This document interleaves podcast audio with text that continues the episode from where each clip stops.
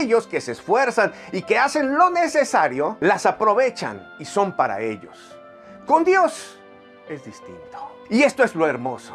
Dios a todos ofrece la oportunidad. Él ofrece a todos y el que quiere y va, lo obtiene. En efecto, a todos ofrece perdón, a todos ofrece redención, a todos ofrece paz y se brinda y brinda su amor y todo aquel que lo quiere y va por él, lo obtiene. No es a ver si lo logras, no es a ver si lo ganas, no es depende de lo que hiciste, quizá por ahí te toca, no, es al que quiere y va, lo logra.